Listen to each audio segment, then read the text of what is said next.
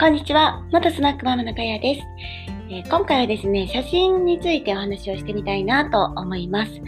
昨日ですね、私は友達と、えー、子供たちと弥勒の里っていう広島県のですね、ちっちゃな、ちっちゃな、うん、まあ普通くらいですかね、の遊園地に行って、えー、丸一日ね、もう本当に朝から夜までぎっちり遊んできました。なので、えー、ネットをね、全く見てない状態で一日を過ごして、で、えっ、ー、と、一日の終わりに、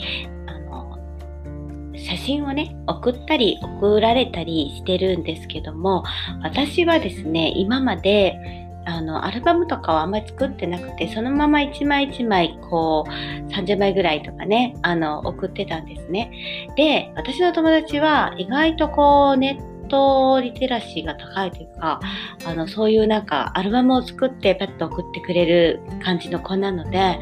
あの、それをね、えっ、と、やってみようと思って、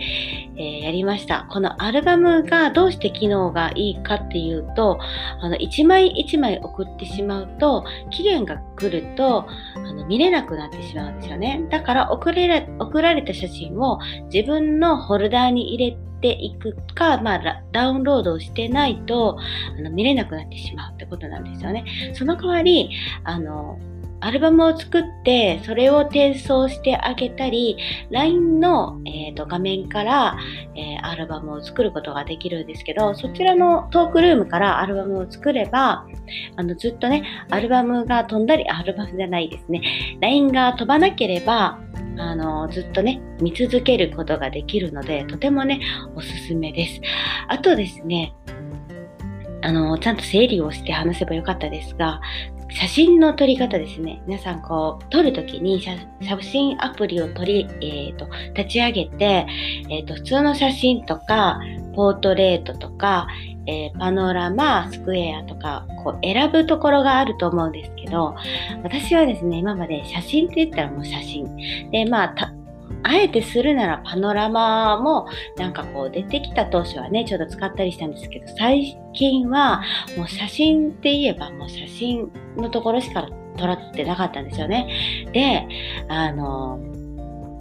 パノラマじゃなくて、えっ、ー、と、ポートレートですね。ポートレートっていう、えー、メニューを選んで、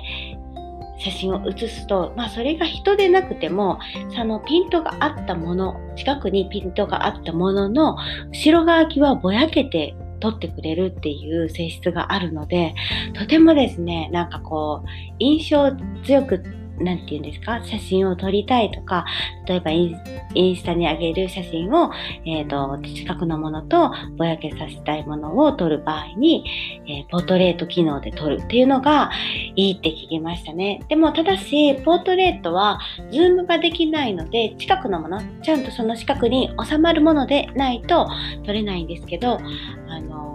写真の、えー、どのように撮るか、え構図とかもいろいろあると思うんですけど、えっ、ー、と、近くを際立たせて、あと、ぼやかしたい場合は、あの、写真機能のポートレートをね、使ってみるといいですよっていうことでした。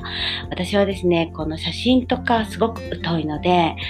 うん、とてもね、参考になったと思って、えー、共有としてお話ししてみました。ということで、今回は、えさん写真どんなにしてね、撮って保存をしてますか？っていうことで、えー、今回はこれで終わりたいと思います。じゃあね、バイバーイ。